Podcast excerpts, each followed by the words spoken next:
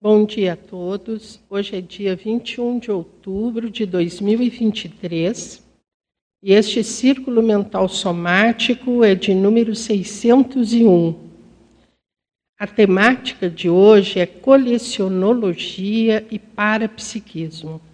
Essa temática foi escolhida devido esse círculo ser o primeiro evento da sexta semana de holotecologia. Aqui está o folder. É, vejam que aqui nessa capa tem muitas portas. E a holoteca está comemorando duas décadas de portas abertas. Então, esse, esta semana, ela começa hoje, com este primeiro evento, e ela termina dia 29 de outubro, é uma semana estendida. E interessante notar aqui que pelo folder, né, quando a gente abre a porta da holoteca, nós estamos é, tendo a possibilidade de entrar na casa da tudologia. Segundo o professor Valdo, qualquer pesquisa, ela inicia na holoteca e termina na holoteca. Então, o nosso tema de hoje é excelente, é primordial, é prioritário, e eu, já nesse momento, eu gostaria de mostrar a GESCOM aí dessa semana, que é a revista Holotecologia. Realmente é uma revista de peso, ela está com muito material ela está muito bem feita e só nos enche aí de orgulho, porque fazer parte dessa família holotecológica é tudo de bom. Então, convido a todos a debaterem conosco hoje com a turma da holoteca, da qual eu me incluo, mas aqui a turma toda em peso, os curadores, os mantenedores, os coordenadores, então, hoje a nossa conversa, o nosso debate vai ser muito especial e muito técnico. Para começar esse debate, eu tenho aqui uma coleção também, né? Como disse a Luziânia, temos uma coleção de perguntas. Realmente, eu tenho uma coleção de perguntas e a gente vai conversando, né? Uma a uma, na medida do possível. No paper que vocês podem acessar no link para quem está em casa, é, tem quatro definições. A primeira do professor Valdo Vieira sobre holotecologia, que é a ciência aplicada às pesquisas dos acervos ou tecas da holoteca, sendo esta um mega mostruário do conhecimento universal, a biblioteca das bibliotecas. Tem também uma definição do verbete da professora Nara Oliveira, e cuja ortopensatologia diz o seguinte: a história é o conjunto de experiências, erros, fracassos, acertos, sucessos, mentiras, verdades, costumes, leis, instituições, sociedades, exemplos, lições e instruções da humanidade a ciência síntese da holoteca. Lembrando que essa ordem pensada é do professor Valdo, que está no verbete da professora Nara. Nós temos também a definição da expoconscienciologia, da professora Luziânia, e aqui nessa ordem pensada, ela coloca o seguinte: os, as neoverpons são as grandes diferenças entre o museu e a holoteca. Nós vamos discutir bastante isso aí, nós vamos entender melhor. E tem um verbete aqui da professora Luciana Lavor, que é o Sinergismo Coleção Autopesquisa Serexológica. E eu vou ler essa ordem pensada aqui, que diz o seguinte: Investigaciologia, a com vocação para as omnipesquisas conscienciológicas, apresenta características específicas no perfil notadamente a curiosidade técnica, a meticulosidade, a paciência e o colecionismo racional. No período infantil, tal personalidade tem a tendência de pesquisar certos holopensenes ou locais. Por exemplo, em torno das construções em andamento, investigando ou buscando encontrar no chão, nos lixos e demolições, moedinhas, tampas de frascos e latas, seixos diferentes, sementes, plásticos expressivos ou quaisquer outros objetos, ao modo de miniaturas chamativas. Então vocês vejam que coleção é ampla, é vasta. E hoje nós vamos falar bastante aqui sobre a coleção técnica. Na página 2, vocês têm como nexologia, eu peço atenção para o item 3, que diz o seguinte: a Comunex de evoluciólogos, ela tem como característica, como argumento, a expo, expositivológica. Ixi. Expositivológica. Então, por que, que chama atenção? Porque é uma comunex de evoluciólogos. O que, que tem a exposição a ver com os evoluciólogos?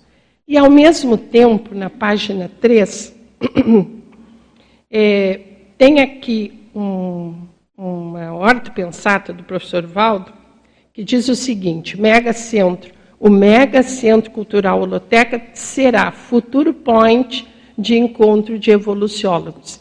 Então parece que esta horta pensata, ela dialoga, ela explica, ela amplia essa parataxologia. E na página 4, na revista Holotecologia de 2013, é, nas páginas 6 e 7, tem uma entrevista do professor Valdo, que aqui tem só uma parte, obviamente, mas quem é, quiser aprofundar mais, dá uma olhada na revista, onde ele define a holotecologia, onde ele fala né, como se comporta o pesquisador na holoteca, por que, que a pesquisa na holoteca ela se contrapõe à biblioteca, quais são as diferenças. E também é importante é, notar aqui quando ele fala sobre a percepção cosmovisual.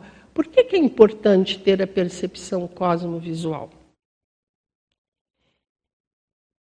No manual de megapensenologia, ele diz que todo pesquisador é um holotecário natural. Então, todos os pesquisadores da conscienciologia, independentemente né, se são voluntários, se são curadores, se são mantenedores, se participam da vida holotecária, eles naturalmente são holotecários.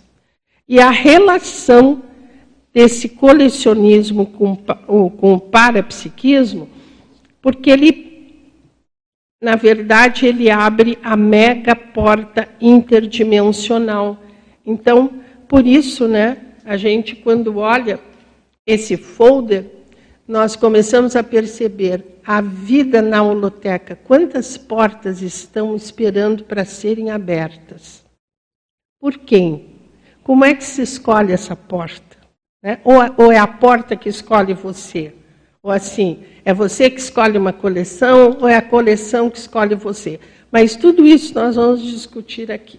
Então vamos iniciar o debate com uma primeira pergunta que tem a ver com a temática de hoje, que é a seguinte: qual a relação que existe entre o colecionismo e o parapsiquismo? De que maneira nós podemos desenvolver o parapsiquismo sendo um colecionador útil, ou um colecionador técnico, ou um curador da holoteca? Está lançada a pergunta aí. Vamos lá.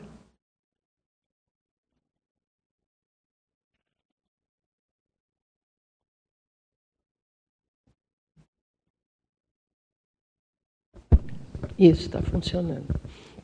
Bom, eu acho que primeiro que está quase toda, toda a equipe, tem muita gente da holotecologia aqui, então tem muita gente para responder, esse microfone vai girar. hoje, né?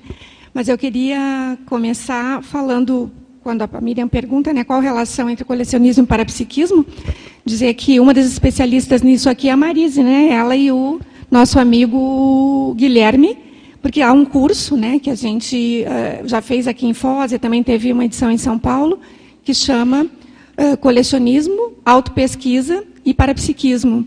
Esse foi o primeiro curso, né, vamos dizer assim, que a gente, normalmente em holotecologia, a gente faz cursos a Semana de Holotecologia, o curso Holotecologia e Cosmovisiologia, cursos menores, oficinas, né? Mas um curso para poder trabalhar mais diretamente essa relação, esse é o nosso primeiro curso, o curso pioneiro, né? Que é, traz aí na primeira edição dois uh, curadores, que é a Marise com efêmeras, né? E o Guilherme com a Periodicoteca e a Ciencioteca, que é uma das coleções do professor Valdo Vieira. Mas então, antes de passar o microfone para também a Marise falar, eu gostaria de colocar um aspecto que eu acho que é fundamental. A holotecologia ela está dentro do processo da comunicologia, é a especialidade, aliás, que ancora o nome tanto da, da, da, holoteca quanto a própria especialidade. Está dentro do universo da comunicologia ou da mediação, da relação entre os conteúdos do paradigma consciencial e a sociedade, mais diretamente, ou a interface entre a sociedade. Então, quando a gente fala em cosmovisiologia, ou holotecnologia, em muitas portas, né, Miriam, como você colocou aí, nós estamos falando em muitos recursos ou em muitas possibilidades de explorar outras linguagens além da linguagem vocabular, além da escrita, além da fala, para poder trabalhar com com os temas complexos da conscienciologia.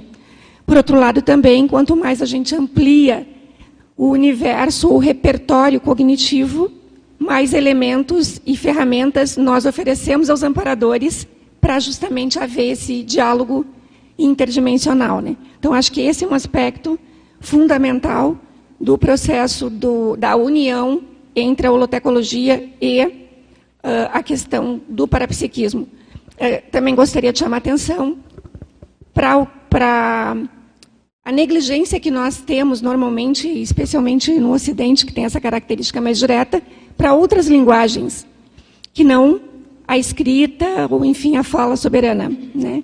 Então, a linguagem ou os textos que transbordam né, a palavra são, até certo ponto, uma especialidade da holotecologia. Né? Trabalhar com a linguagem dos artefatos do saber.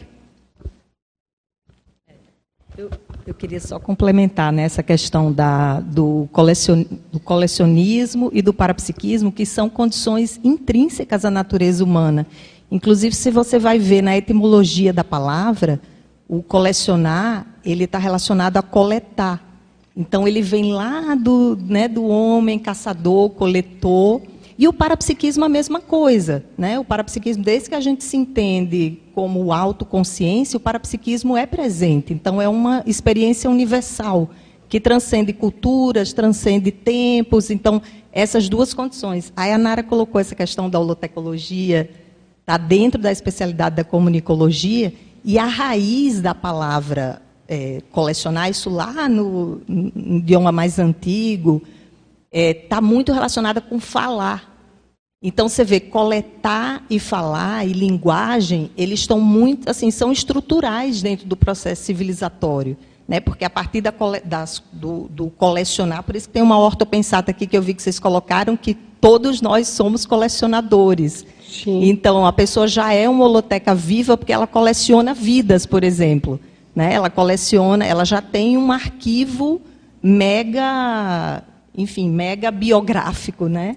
holobiográfico que, que ela tem aí. Então, acho que no, nesse sentido, né, o colecionismo ele acaba despertando uma série de sincronicidades, é, de eventos parapsíquicos. Né? Você falou do curso da Marisa e eu lembrei de uma experiência que eu tive nesse curso a partir de um artefato. Acho que pode, pode colocar aqui, sim, né? Sim, acho que é sim. o caso. É, no curso que eles fizeram, tinha um momento de psicometria.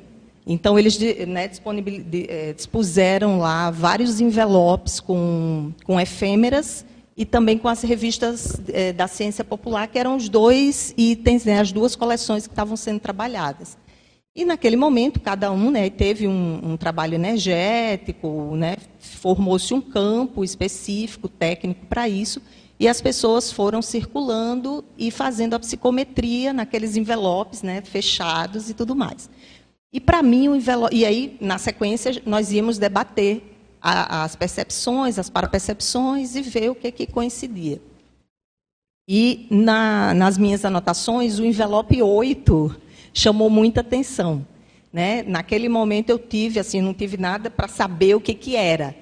O, o, mas aí o que, é que eu tive? É, eu tive um processo de exteriorização espontânea, então aquilo foi bem ostensivo e aquilo me chamou a atenção porque era uma, era uma assistência para fora, assim como se fosse grupos, né? E eu um grupo grande fora e aquilo, né, me chamou muita atenção. Eu dei vazão para aquilo, né? Dei passividade, a coisa é, foi acontecendo. Por outro lado, eu percebi, ao mesmo tempo, né, paralelo, uma, um, um, um acoplamento com o amparador, né, que telepatizou essa questão da fica atento ao processo da assistência por atacado. Esse, essa questão do, do colecionismo, né, do, do artefato, como uma ponte para uma assistência por atacado. E aí eu guardei aquilo, né, passei nas outras, né, também algumas outras me chamaram atenção, mas essa ficou. E na hora do debate nós trouxemos é, essa experiência Outras pessoas haviam percebido também um processo, até ouviram explosões naquela, naquela estação, né, do número 8, e tiveram também percepções de assistência, questão de cardiochakra. E aí, quando abrimos a, o envelope, qual que era o artefato? Era o, ticket do, do World Trade Center. E nós estávamos, aquele dia, era o 11 de setembro. E eu, por exemplo, eu estava nos Estados Unidos nesse dia, né, em 2000, lá em, 2001 eu estava, não em Nova York, né, eu estava na Carolina do Norte, mas eu vivenciei todo aquele processo. Então houve ali, quer dizer, 21 anos depois, né, que o curso foi o ano passado, 2022. É, então eu achei isso, isso me marcou assim profundamente, às vezes porque a gente banaliza. Eu lembro que tem até aqui no, no verbete do DAC, holotecologia, é, tem aqui: jamais devemos julgar os artefatos do saber como sendo tolices. As coleções de objetos, coisaria, precisam ser interpretados em bases evolutivas da consciência. Então, esse aspecto, assim, porque às vezes a gente vê uma coisinha, ah, isso é uma coisinha, né? Ah, é, são aquelas coisinhas ali. Ah, e, e a, a, o valor que isso tem né, quando a gente aprofunda, aí entra o processo do parapsiquismo, é o aprofundamento. Então, se você vê algo superficialmente, aquilo de fato né, não, vai, não vai ter nenhuma repercussão. Mas se você interage, então, nesse exemplo, né, a gente fez uma interação mais profunda bioenergética. Então, você vê esse processo da, do, do energo-parapsiquismo né, dentro da condição aí do, da coleção, né? No caso do artefato, era a coleção de, de efêmeras. E tem aqui uma ordem pensada, né? O parapsiquismo impressivo é modalidade específica de psicometria, tornando-se comum ao ofiexista. Já é um treino, né, pessoal? É um treino. Para mim foi uma extrapolação. Mari, Everton? Queria fazer um comentário sobre essa questão de colecionismo. Nós somos todos colecionadores mas às vezes é uma tendência de associar o colecionismo a objetos. É, essa é a maneira mais explícita, né, que são os bens materiais. Mas nós temos os bens intangíveis, né, dos quais ou com os quais nós também constituímos coleções. A professora Luziana falou da coleção de vidas. Mas nós temos uma série de outras coleções, né? Coleções de, de sucessos, né? Uhum. coleções de insucessos, coleções de momentos marcantes, coleções de amigos. A questão é como é que nós tratamos isso. Então, todos nós aqui temos coleções, mesmo materiais, mas certamente imateriais nós temos. Então, a questão é o tratamento disso. Como é que nós olhamos para esses, esses itens das nossas coleções? Nós, na maioria das vezes, não tratamos esses dados. Eles uhum. são, eles se perdem né, nos nossos engramas, se perdem nas nossas memórias, e nós não analisamos isso. Por exemplo, coleção de amigos. Se nós formos analisar a nossa coleção de amigos, atuais e passados, no decorrer desta vida, quanto isso revela sobre nós? Certo? Diga com quem andas e te direi quem és, não é? Tem uma isso. coisa assim. Então isso é revelador para nós. É revelador. Quais foram as pessoas que se aproximaram de nós nessa vida? De quem nós nos aproximamos nessa vida? Quais foram, se foram, quais ficaram? O que aprendemos com elas? E assim por diante, isso revela muito desta nossa vida, das nossas vidas passadas, e quais foram as experiências que nós tivemos, o quanto nós adentramos no holopensene dessas pessoas. Isso também revela muito sobre o nosso parapsiquismo. Então a importância de nós ampliarmos o conceito de colecionismo e, especialmente, tratarmos os itens das coleções que nós já temos. E isso vai nos levar, a partir do aprofundamento, à, à necessidade, digamos assim, de nós colecionarmos novos itens. Que é uma pesquisa, quando se aprofunda uma pesquisa, nós fazemos uma mini coleção de livros, para começar. Né? Fontes. Né? É, começa com os livros, depois a pessoa percebe que livros não são, nem devem ser, as únicas fontes de uma pesquisa. Né? E começa a incluir os personagens e os objetos. Exatamente, os lugares, as construções, os itens em geral, os fatos e assim por diante. Então, com este, com essa visão mais ampliada de colecionismo, nós entendemos uma, uma, uma das pensatas que o professor Valdo coloca lá, que evolução é sinônimo de coleção. Então é mais um item aí para a gente raciocinar. Perfeito. Marise?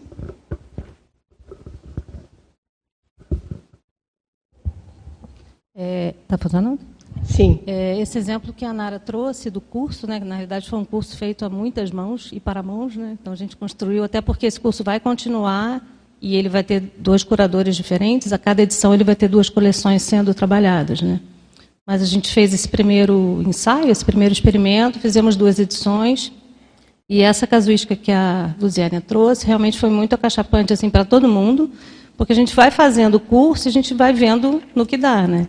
Então, esse, essa interação parapsíquica, ela começa no nosso trabalho de... Porque eu vejo que é um trabalho de promoção de encontros, né? Então, a gente faz um recorte daquele acervo, e aí a turma vai se formando, as pessoas vão chegando, então aqueles artefatos vão encontrar com aquelas pessoas no ambiente fora da holoteca, então isso é interessante porque o acervo começou a sair né, da reserva técnica, começou a sair da holoteca, tanto no Holoteca em Cena quanto no próprio curso, a ponto de ir a São Paulo, né, foi a primeira itinerância. Então, esses encontros, a gente vai vendo que a gente é só um agente ali, né, de promoção desses encontros, das histórias, dos raportes, né, da, dessas peças com essas personalidades, né, intra e extrafísicas. Então, foi bem interessante essa coisa do recorte que me chama muita atenção. É, o parapsiquismo, desde a escolha da peça, né, às vezes muito até intuitivo, inconsciente, não é algo que a gente perceba, mas a gente já vai afunilando e vai fazer. Quando, eu, quando a gente percebeu, eu falei, caramba, tem o ticket aqui do World Trade Center e a gente vai fazer o curso no 11 de setembro. A Mabel até fez uma cara engraçada, porque é muito escancarado, né? Então, a gente, a gente, o quanto a gente não percebe, né, de informações mais sutis, de sincronicidades mais difíceis da gente pegar, e essa foi muito ostensiva. Né? Então, lá quando acontece a interação no curso, já é o, o, o final desse, desse fluxo parapsíquico, né? tanto para a chegada das pessoas, quanto para esse recorte, para essa seleção, para essa curadoria que acontece o tempo todo. Né? Mas o interessante é notar que, que cada curador, cada responsável pela coleção, ele tem um tipo de, de método, de mecanismo para chegar a, a, a, expandir o parapsiquismo dentro do seu processo de autopesquisa.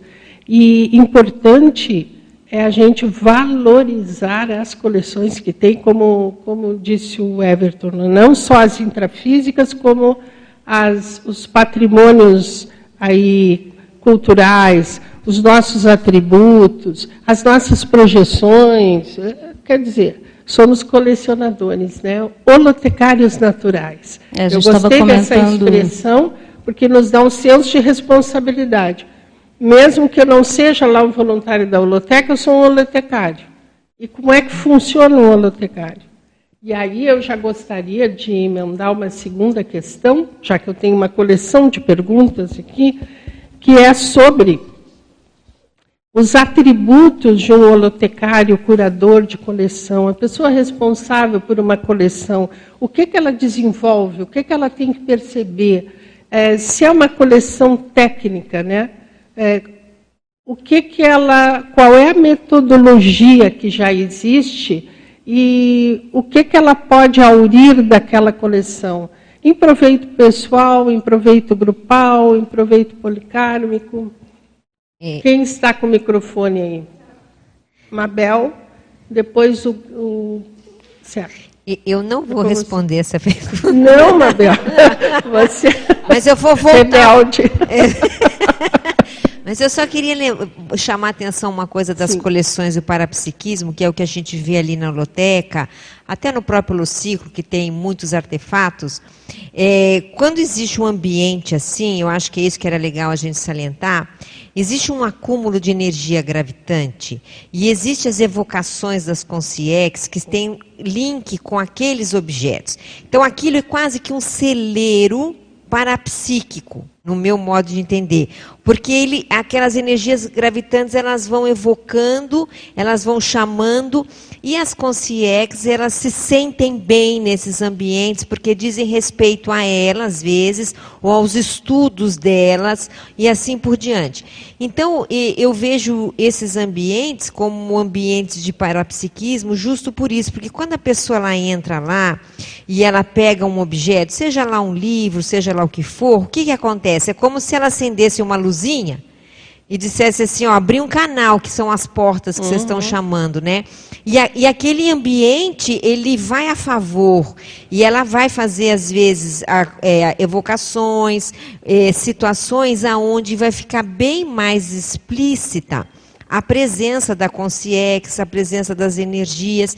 Então, eu acho que a gente também poderia entrar nesse, nessa situação, né? Se a pessoa tem isso em casa igual, mas é que nesses ambientes elas são mais é, a variedade e o volume é mais intenso. É mais intenso e outro é uma coisa perene, hum. é uma coisa assentada. Você vê a holoteca, ela tem duas décadas. Aquilo está assentado.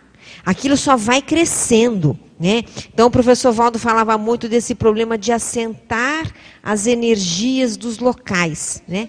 Consolidado. Uhum. Então, eu acho que isso é uma variável que a gente poderia pensar também quando você faz essa pergunta. Não foi a resposta que você queria. valeu, valeu. Não, trouxe aí uma, um viés novo, né? Quem é que estava com o microfone? Gelson, depois o Jader depois você, Everton. Eu vou continuar na Babel. Eu não vou responder essa pergunta aí. Olha, a moda mas, não pode pegar. Mas, mas, a moda não pode pegar. Mas eu estamos, eu e a irmã, né, pensando por que, que a gente está na terapeuticologia, né? E somos da OEC. Então a gente está nesse, nesse processo. Eu e a irmã né, estamos juntos nessa, nessa teca. É, voltando à pergunta anterior ainda, quando eu peguei a revista agora e dei uma folhada rápida, é, eu tive. É, me chamou a atenção um objeto que o Marco, ali na, no, no trabalho que ele fez Sim. na visita ao, à França, Pasteur. ao Pasteur. Aquele objeto que ele está segurando na mão, eu, é, na dinâmica de sexta-feira, eu percebi aquele objeto, mas ele, eu não conseguia identificar. E a revista me trouxe isso.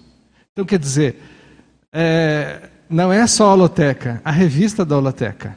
Né?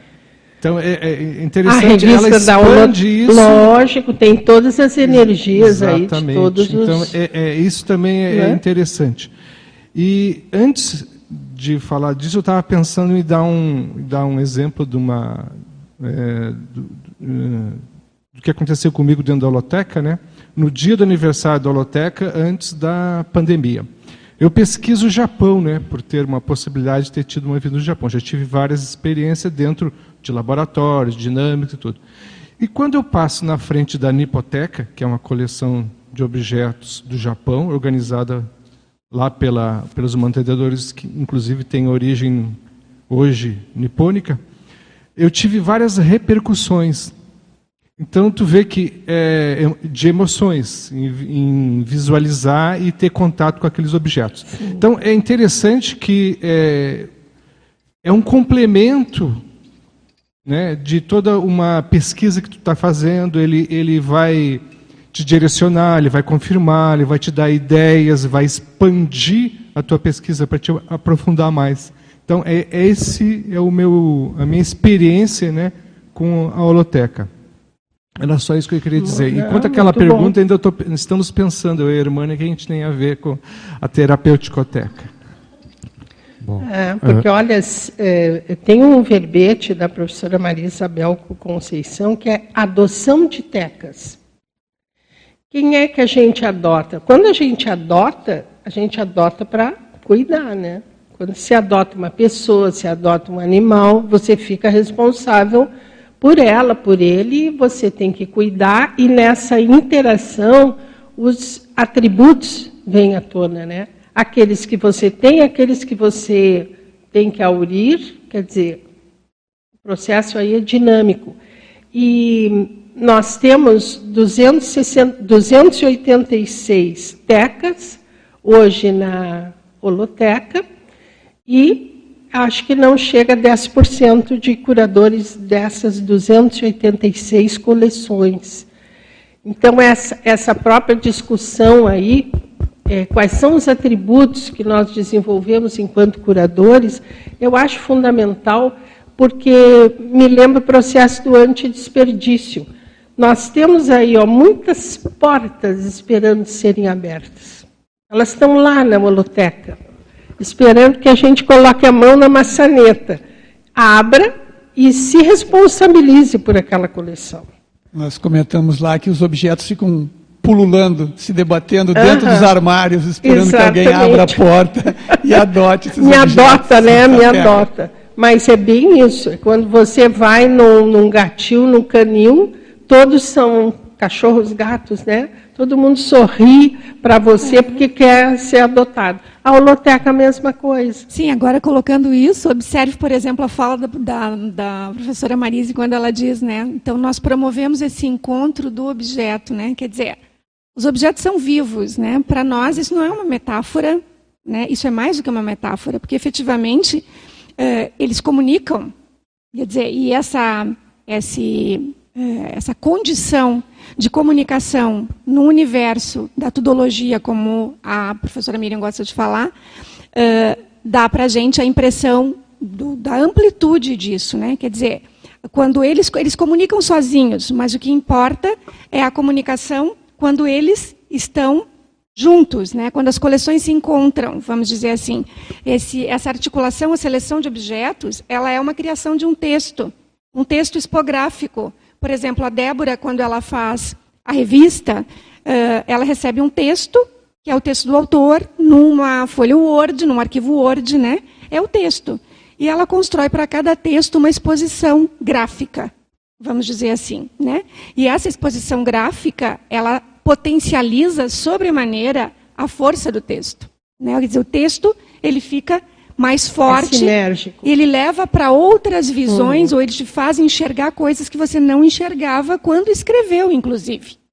Quer dizer, o texto, que é, é até certo ponto o que o Gelson está colocando do processo do encontro né, com. É bom, muito bem, você viu, você viu aquilo numa projeção, mas não sabe bem o que, que é, ou não sabe explicar sobre. Então, quando você vê a exposição, ela tem uma senha de possibilidades, né? quer dizer, você abre uma série de outras portas a partir dessas imagens que são agregadas. Então, o texto imagético, ele potencializa o texto vocabular sobremaneira e a mensagem, ela abrange, né? vamos dizer, um, um, coletivo muito maior. Ela, ela, é, os encontros se multiplicam a partir dessas outras linguagens que a gente explora menos, vamos dizer assim. Bacana.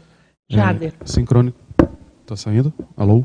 Sim, pode é, Sincronicamente, né, antes do debate comentar, começar, eu tinha notado algumas relações que eu acho que tem a ver com o desenvolvimento de atributos que a, o holotecário pode desenvolver. Ótimo. que, mas que tem conexão, obviamente, com o que foi tratado anteriormente. Eu anotei aqui sobre a, a, a já que é um processo de comunicação, o desenvolvimento da interpretação das mensagens cifradas. Porque quando você tem uma coleção das de objetos, senhas. Você está falando em senhas. Isso. Então, se você começa a perceber que ali existe uma informação de fato. E aí, o porquê da relação com sincronicidades e, consequentemente, com o neuroléxico? Né? Porque se você tem a capacidade, quanto mais dicionário cerebral, quanto mais capacidade é, de fazer associação de ideias você tem, maior a tua possibilidade de é, interpretar e captar essas mensagens cifradas, que te fazem conexão com uma vida anterior, que fazem perceber o fato de ter, ter, estado em 11 de setembro, e é mais fácil você ter percebido pela captação de energias daquele momento, você perceber aquela energia ainda impregnada naquele objeto. Enfim, a gente tem, pode elocubrar uma série de coisas. Mas eu penso que a capacidade da pessoa que lida com colecionismo desenvolver, e em termos parapsíquicos, é justamente a, a interpretação mais acurada com mais é, é, é, é, um poder analítico maior, né, por assim dizer, de, disso, dessa, dessas mensagens aí que estão cifradas na, nos objetos, né, pelo menos eu interpreto dessa forma. Né. E eu acho que isso é tão latente dentro do Holopensene que é, chama atenção para as anotações que eu fiz aqui sobre sincronicidade, sobre comunicação cifrada, porque isso de fato parece que permeia o Holopensene de quem participa dessas atividades, né, a ponto de ficar tangível de, de alguém chegar a captar, né? por isso que eu anotei aqui. Então eu vejo muito isso, né? da mensagem cifrada. Os, os objetos trazem isso, que pode te arremeter a uma vida anterior, que pode te associar a um processo de intrassencialidade, que eu acho que é o, que é o mais sério disso tudo. Né? É, as evocações lúdicas, né? e eu tive uma experiência recente muito parecida com isso. Né? Uma imagem te, te traz a, a possibilidade de fazer um rapport com consciência ou consciência de uma vida anterior que precisa de assistência naquele momento. Né? E me faz pensar, por que naquele momento? Quais eram as condições, as energias gravitantes que nem a Mabel trouxe. Mas assim, não só as energias, né? alguma coisa torna mais tangível a percepção daquelas energias. E eu penso que os objetos, né, o colecionismo, ele te leva a essa condição né, de, de, de trazer mais confluência, de mais sinergia, de mais sincronicidades ah, do ponto de vista interassistencial. Né? Eu vejo dessa mas, forma. Mas aí nós podemos pensar sincronicidade, senha e aqui no folder, esse folder é muito, muito rico, né? Tem chaves aqui atrás, ó, várias chaves. É, que chave eu tenho para que porta? Então, a, a, minha pergunta, não quer dizer que a, a anterior aí não tem que ser também respondida um pouco mais pelos holotecários e curadores presentes, mas é o objeto que escolhe você, é você que escolhe o objeto. Como é que é esse namoro, essa interação energética, holobiográfica, serexológica? O que, vocês acham? Vamos ver aí, representando a numismática. Tem uma ideia, né? É, a afinidade, por exemplo, no meu caso, é, tem uma afinidade direta, familiar, de casa, pelo cultivo ao colecionismo dos pais e convivi com isso desde criança e isso estimulou muito, né? me instigou muito. E a outra coisa é a referência que a gente percebe que não é só de casa, né? um pouquinho anterior. Então, afinidades que eu tenho com questões financeiras, com questões de moeda, isso é interesse que eu tenho quando eu viajo, por exemplo, né? Onde é que está o meu interesse e o quanto o nível de abertismo, que eu acho que, é, na minha percepção, é um dos principais uh, atributos, é o nível de abertismo da pessoa. Quanto aquele objeto, ela consegue uh, se abster de qualquer uh, pré-pensamento ou conceito sobre aquilo e absorver o que mais aquele objeto tem a informar. É, então, a, a, própria cultura pessoal, isso tudo contribui né, nessa percepção. Perfeito. Quem mais quer contribuir? Eu queria fazer um, um adendo aqui dentro da fala da Maria Ângela, que é a Maria Ângela, a história de vida das pessoas uh, perpassada pela história das coleções e dos objetos, especialmente os objetos de curadoria, que são quase uma afirmação identitária da relação estreita né, que a pessoa tem com aquela realidade. Eh, a Maria Ângela, no artigo que ela escreve nessa edição da revista, edição número 5, que tá, a gente vai lançar na sexta-feira que vem, ela traz uma série de abordagens, mas, obviamente, o enfoque que perpassa isso é a questão da paz. Né? Quer dizer, não se costuma falar muito sobre isso quando se fala em dinheiro, Mas, enfim, e eu acho que é isso, é um elemento importante também para a gente entender, que é nós transbordamos e subvertemos um pouco a lógica das abordagens em relação aos objetos, em relação às, aos artefatos, em relação às fontes de pesquisa. Isso, nós somos filhotes do professor Valdo, né? Ele é especialista, fez isso durante toda a vida, ou sempre trazia alguma coisa inesperada que nós não abordaríamos em relação às fontes que ele, ele mesmo abordava. Maria Ângela tem uma relação estreita com a Noruega, né? Uh, uh, vai anualmente para a Noruega. Noruega é um território que tem um dos maiores representantes uh, atuais no Ocidente, que é o Galtung, Galton ele foi o fundador dos estudos para a paz nos, nos, ambientes acadêmicos e universitários. Antes disso, só se trabalhava com isso em, em abordagens mais voltadas né, às questões de filantropia, religião, enfim, esses aspectos. Ele é o propositor do conceito violência cultural, né, enfim, violência estrutural, que a gente ouve tanto hoje pela mídia, e isso já tem algumas décadas. Né?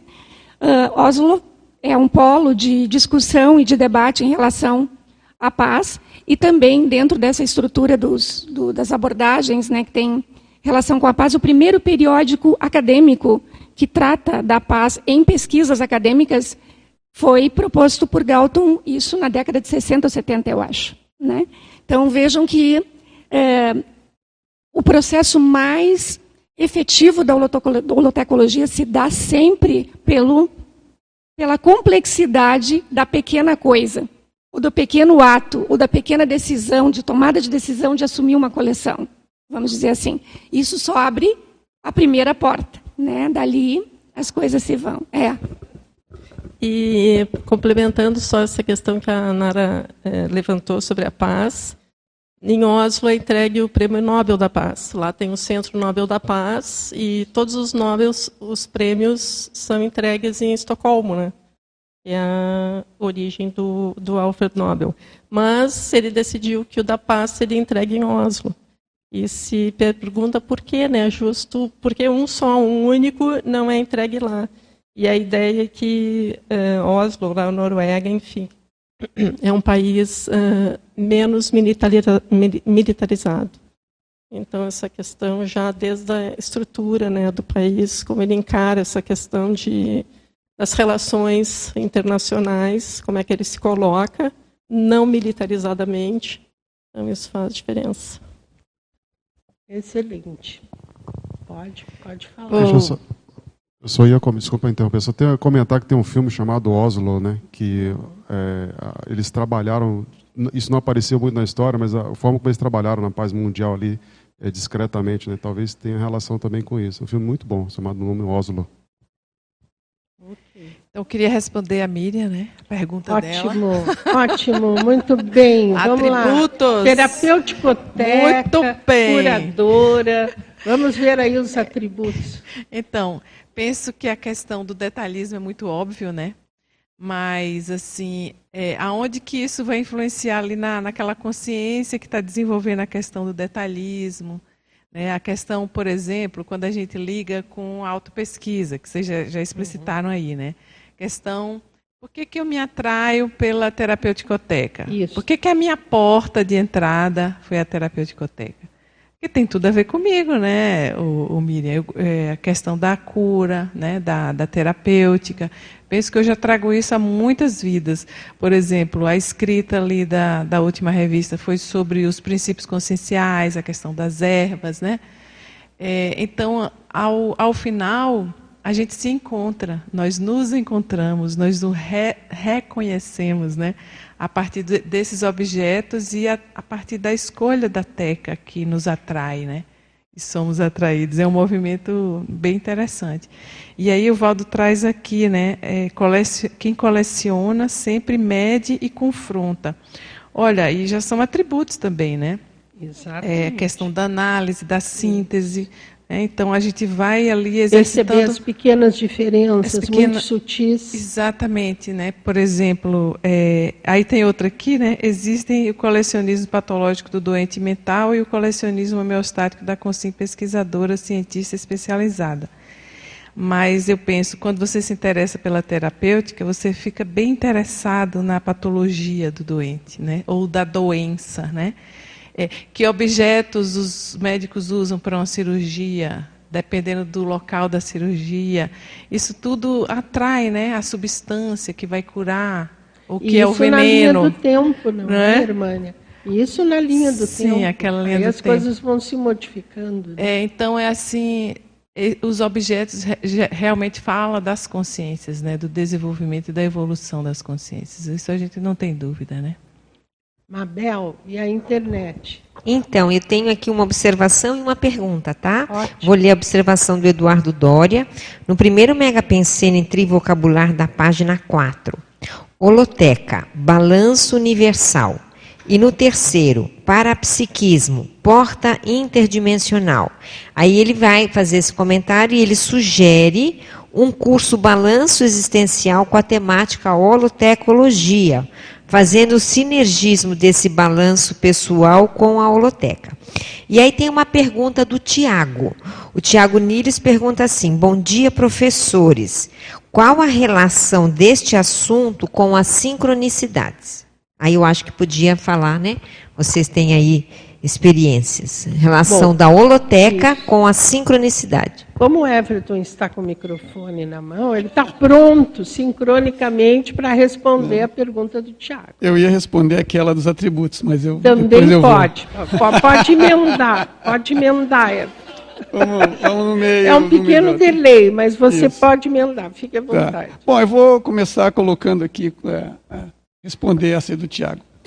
É, eu até tinha escrito isso, né, sincronicamente. tá? Sincronicamente. Eu colocar assim, o, o aprofundamento da autocognição, quando nós buscamos esse aprofundamento, quando nós começamos a estudar, seja alguma coisa pontual, específica, mas enfim, pelo que a gente vê na holoteca, né, dentro do universo da tudologia, seria qualquer, qualquer item, qualquer área de conhecimento que nós começamos, isso vai gerar né, um acréscimo na nossa autocognição.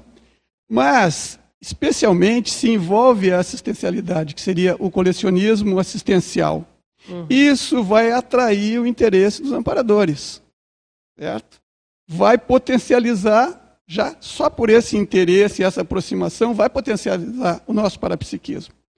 Acoplamentos, assimilações, os exopensenes, as, As inspirações, inspirações. as clarividências, as clareaudiências, os banhos ou os parabanhos energéticos, isso tudo vai nos deixar mais atentos para o tratamento dos itens da coleção em si e para as sincronicidades.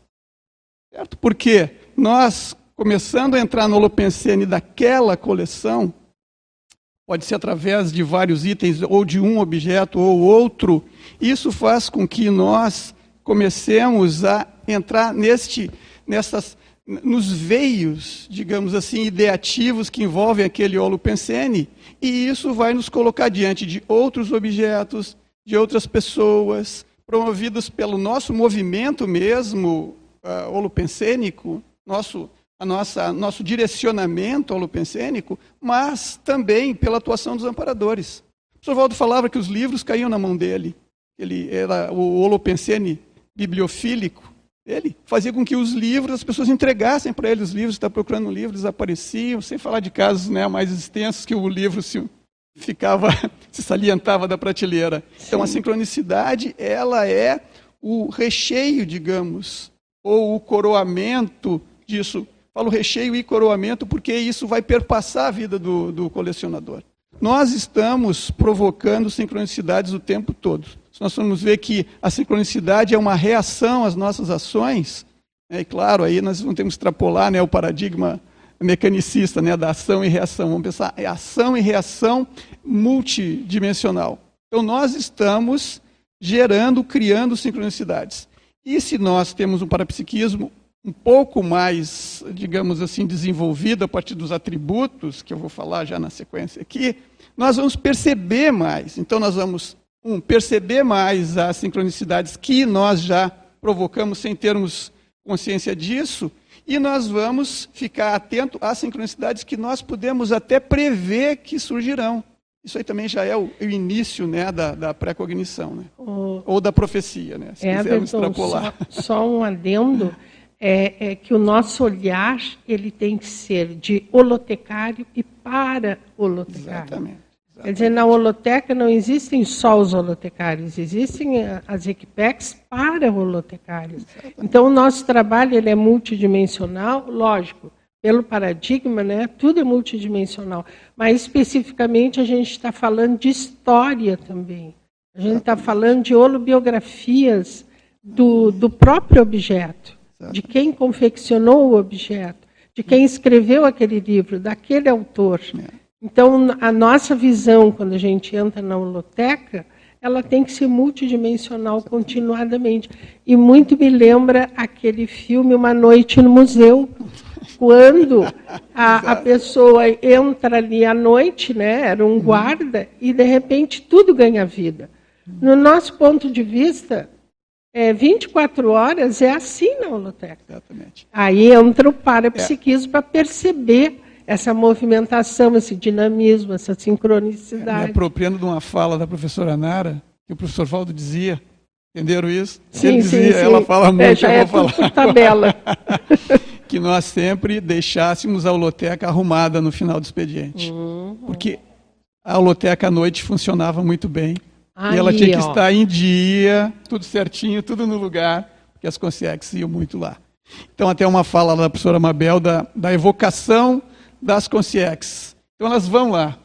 E elas vão lá, veem aquele objeto que elas têm sentido, né, que faz sentido para elas, que tem a ver com, a, com as retrovidas dela ou com essa intermissão O seu dela. próprio livro, que está lá na Exatamente. Raroteca. Então ela Uhum. vê isso e se sente bem, mas ela, eu, eu, eu, na minha visão, os fatos né, inferem que ela vai crescer, porque ela vai ver aquele elopensene dela, aquele objeto dela, inserido num contexto que muitas vezes ela não fazia Num ideia maior.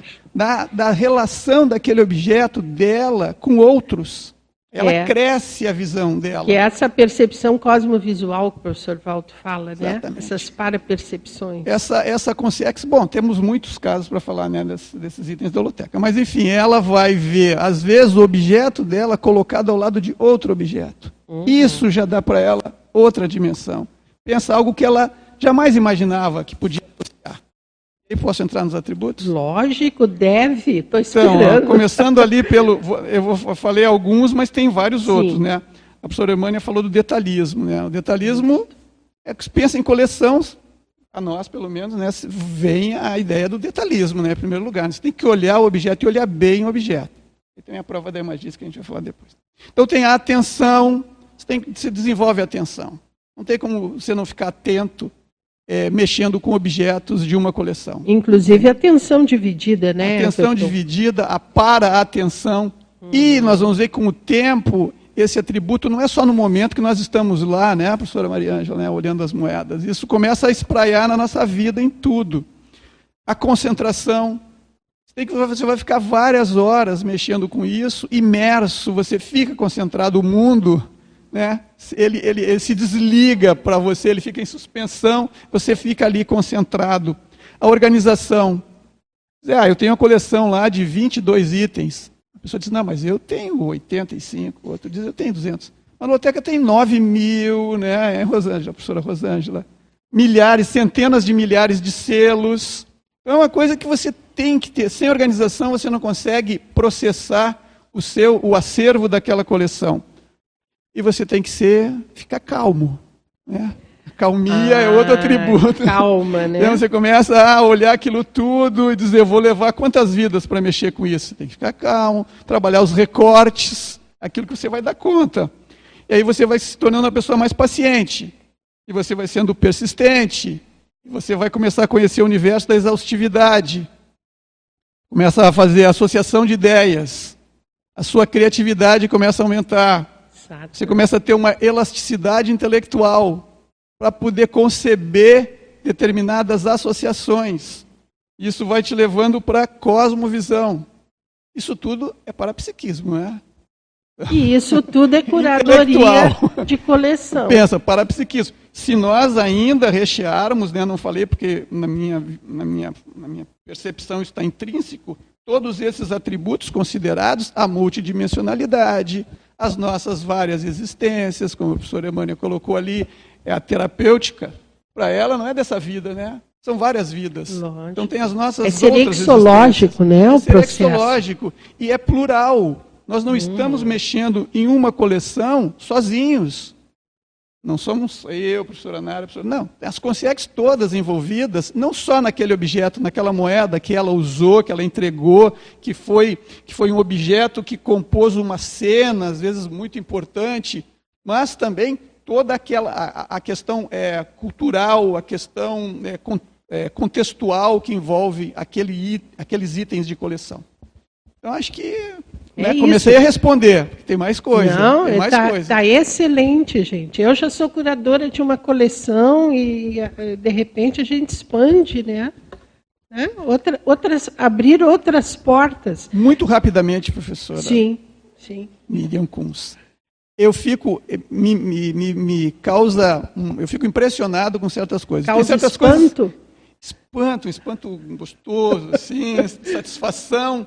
E eu nunca vou banalizar essas coisas do parapsiquismo nem da holoteca. Eu fico impressionado de ver pessoas que são apresentadas para uma coleção e seis, oito, dez meses depois elas são especialistas naquilo. Impressionante. A pessoa começa a dominar aquele, aquele tema, começa a dominar aquele, aquele Ela entra item, no holopensene ela entra holossomaticamente. E ela se transforma num, num, num especialista. Temos vários curadores aqui que passaram Temos. por esse processo. Temos, temos. E, e aqui na, a professora Nara tem um verbete chamado Loteca, onde ela coloca que, de 2020, né, que o acervo totaliza quase um milhão de itens. Nara. Quer dizer, tem, tem muitas coleções, pessoal, são 286. É, se a gente pode personalizar uma coleção, pense em indivíduos. A gente entra na holoteca, está todo mundo esperando, né? Como você disse, olha para mim. E até que ponto aquela curadoria, aquela dedicação àquele tipo de objeto vai acelerar um processo serexológico aí que está em estado de latência. A Terezinha está me fazendo sinal lá atrás, Terezinha. Sim, bom dia. É, aproveitando a fala da professora Eva, Sim. como que a gente pode se tornar um curador de, de alguma teca ali da biblioteca? Pudesse Como é que a gente pode desenvolver tantos atributos que o professor Everton listou agora aí? Isso, De que como- qual- maneira? quais os pré-requisitos para a gente ser um curador de uma teca? Excelente pergunta. Depois eu passo, ok? Lá para as perguntas de vocês. Você também. Quem responde? Não, eu, eu, ia, só- eu ia complementar essa questão dos Pode atributos, complementar. por exemplo, a memória, que é seríssimo, né? Porque, inclusive, todo o acervo, ele guarda, ele é, é uma salvaguarda da memória. Então, quando a pessoa vai mexer... Memória com- viva, né? Isso, quando a pessoa vai mexer com coleção, ela está avivando essa memória, né? Tanto pode entrar nesse processo da holomemória, né? E a memória Quando você fala em Atual. coleção, e nós falamos em coleção, a gente pensa, não, é todos aqueles itens que estão dentro do armário. E tem muitos armários a holoteca, né? É, a minha própria coleção está dentro do armário. De vez em quando eu vou lá, abro, a, são cinco armários. Eu abro as portas, né, e digo, olha, estou aqui, está tudo certo, deixo oxigenar, e eles respiram, aí fecho e vou embora. Quer dizer, não se pode abandonar quem a gente adota, né? Mas, na verdade, a coleção, ela é destacada na hora da exposição. E você, Luciana, tem aqui um verbete, né? Eu até coloquei a é a Expo definição. Conscienciologia. Exatamente, sobre que é a exposição Expo permanente que nós temos lá É. embaixo. Exatamente. Então, por que, que alguns objetos vão para uma exposição, já que você está com o microfone?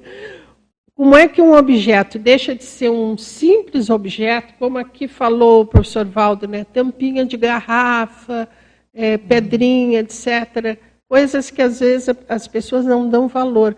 Mas se colocar mil tampinhas de garrafa, elas vão falar de memórias, né? de tempo, de localização. De que maneira um, objeto vira um objeto técnico que pode ser exposto? A gente tem, inclusive, no acervo os objetos exposicionáveis e os não exposicionáveis. Essa- a gente faz essa, né, na reserva Uhum. técnica, você tem essa, essa diferença.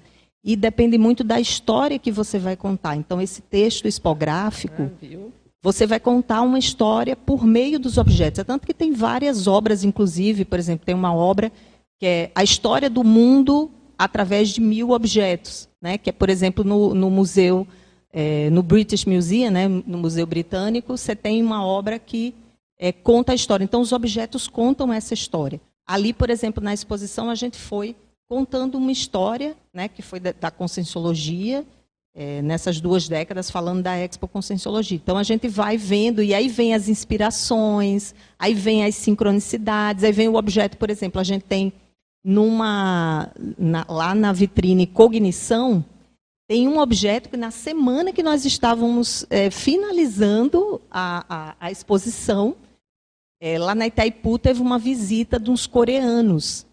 E eles deram de presente uns leques. O, aí o Paulo doou esse leque, que era o alfabeto coreano, e inclusive ele, esse leque, né, que faz menção à questão do Zéfiro, né, as asas do Zéfiro, é, e, tá com, e, e a cognição, claro, ele está na vitrine cognição, ele tem todo o alfabeto coreano. Então, isso foi uma sincronicidade, um objeto que recém chegou e ele entrou na, na exposição, né? quer dizer, teve toda essa convergência, a questão tem da que estar envolvido Isso. numa história. Então, então tem uma série de critérios. Né? Só fazer um parênteses, por exemplo, aqui, porque já me lembrei de um caso, né, que é o caso da professora Neide, quando a professora Neide assumiu a curadoria da discoteca, na semana seguinte nós recebemos a maior coleção de discos de uma rádio que doou para cá, né? Quer dizer, super atratora, não é, Neide? Isso. A discoteca a gente vai abrir a semana de verbetes da holoteca, né? Segunda-feira a professora Neide está aqui sentada aí defendendo. É. Tá e aí entrando, eu, eu, eu, vou falar só de um atributo e, e depois responder da, aí da como se ali. tornar um curador. Tem um atributo que é muito importante dentro do, desse processo que a gente desenvolve, que é a própria sociabilidade.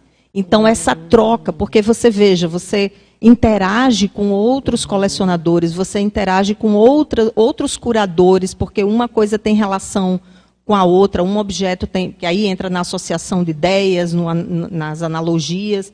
Então, isso é muito, é, é um campo fértil né, para esse processo da sociabilidade mental somática.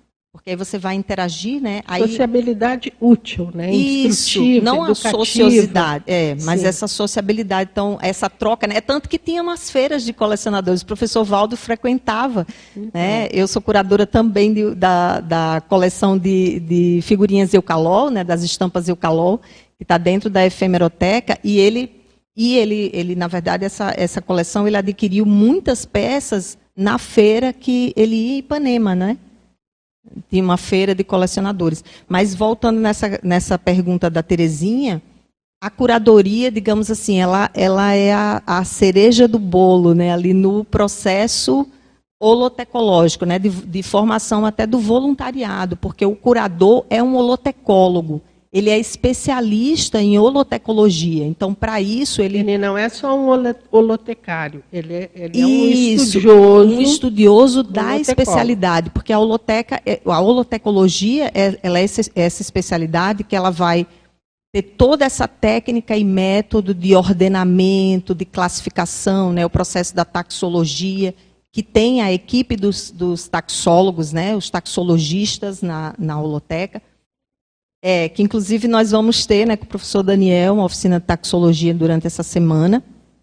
Então, a gente entra na holoteca, tem todo o processo primeiro, né, assim como você entra no holociclo e faz o fichamento, é, que é aquela técnica básica né, do desassédio mental somático, que são ambientes né, de desassédio mental somático, você entra na holoteca e você vai fazer todo o processo da catalogação, para você se ambientar e se familiarizar com os acervos um próprio acervo, né? e também criar condições para que você tenha essas sincronicidades, para que você interaja com os objetos, com os artefatos. Então, esse é um primeiro momento, quando você está chegando né, na, na, na holoteca como, voluntariar, como voluntário, aí você passa ali pelo menos três meses que você vai adentrar no processo da catalogação Vai né, assentando, do vai acervo. interagindo Exato. com o ambiente devagar, né? com as Equipim, com a. Equipim, com a Equipex. Então você vai ali assentando no holopensene da holotecologia.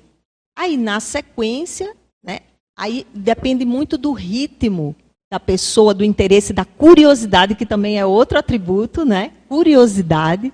Curiosidade Então você sadia. Você vai começando a interagir né, com, com aquele acervo e a partir desse, desse interesse, aí você pode, inclusive, né, não tem assim um tempo específico. O que a gente coloca de tempo ali os três meses para a pessoa entrar, e aí muito vai depender desse fôlego, do interesse, da priorização é, dela com relação à especialidade. né? E às vezes fazer uma convergência, por exemplo, o caso da Hermane e do Gelson. Né? Eles estão fazendo uma convergência é, da especialidade com sensoterapeuticologia, com a terapeuticologia, com a terapêuticoteca, que foi a teca que eles adotaram e hoje são curadores. né? Então a gente tem é, esse, esse nível aí, né? A pessoa vai, ela pode se interessar, por exemplo, depois ela vai, tem, o arquivi, tem os arquivistas, né? então ela, ela vai interagindo ali nas dentro das equipes Tem vários até chegar, papéis. por exemplo, a taxologia. A taxologia Uhum. também já requer que a pessoa tenha um conhecimento do acervo. Porque como é que ela vai Uhum. classificar, ordenar, organizar aquele acervo? Ela precisa conhecer as tecas. né? E aí vai, ela vai, daqui a pouco, é o, o binômio generalismo e especialismo. Uhum. Porque ela tende, nesse processo da tudologia, a ser generalista e ela pode se especializar numa teca. E ela vai ter uma abordagem generalista e cosmovisiológica com aquela teca, em relação àquela coleção. né? Então, é um caminho que a pessoa interessada, ela pode entrar como voluntária da holoteca, passar ali por aquele período né, de ambientação, e às vezes, ela já é uma especialista, como a gente sempre eh, fala, né? Às vezes a pessoa já é uma especialista, ela quer ocupar uma cadeira, digamos assim, de uma especialidade, de uma teca. Você falou aí, né? É, que tem pelo menos 40, 40, 40 especialidades tecas. da conscienciologia. Isso, por exemplo, a seriexoteca, né? Ou, e outras tecas, né? A proexoteca, a progessioteca, né? Que são várias tecas que dizem respeito a especialidades que, inclusive, têm ICs Tem ICs, exatamente. institucionalizadas. Então, essas ICs, elas podem fazer. A comunicoteca, né? eh, recentemente o pessoal da Comunicom estiveram lá para fazer uma visita, para ver a, a comunicoteca. Inclusive, ela pode adotar uma teca e enriquecer esse acervo, fazer doações, né? enriquecer a a própria pode teca. ser institucional? Pode, embora não emplacou nenhuma até hoje. Né? A questão toda da, da curadoria, gente, que a gente fala, todo mundo acha legal né, quando a gente faz uma exposição. E parece, a princípio, né, que aquilo é uma coisa simples. E é, é pronto e tal. Né? Aquilo é, é muito complexo. Né? Esse, esse sistema de comunicação que envolve a expografia, ele é muito complexo. Claro, você pode fazer uma coisinha doméstica, né? mas não é para isso que a gente está na holoteca. A gente está na holoteca para fazer uma representação institucional da Conscienciologia. Nós somos a instituição que individualmente é responsável por esse papel de mediação.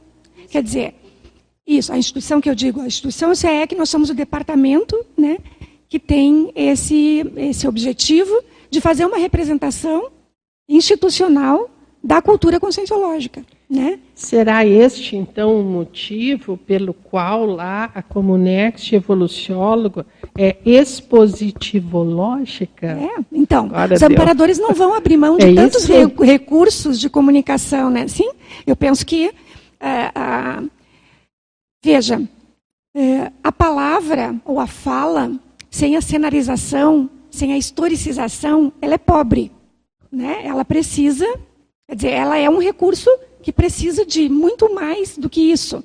Ah, é necessário para que a gente consiga aprofundar ou dar profundidade na pesquisa, ou fazer pesquisa em profundidade, que a gente estenda a quantidade de fontes. Até a gente estava falando esses dias né, sobre a questão do colecionador ah, e, e científico, vamos dizer assim, e o artístico, que o pessoal faz essa Isso, dicotomia. Tem até uma questão aí, se É. você já quiser É. abordar, seria bom. Isso. E a gente, a Débora não está aí, eu acho hoje, né? A Débora está aí. Pode fazer o exemplo, fazer o exemplo do, do último, da última obra do Freud que você você interagiu aí.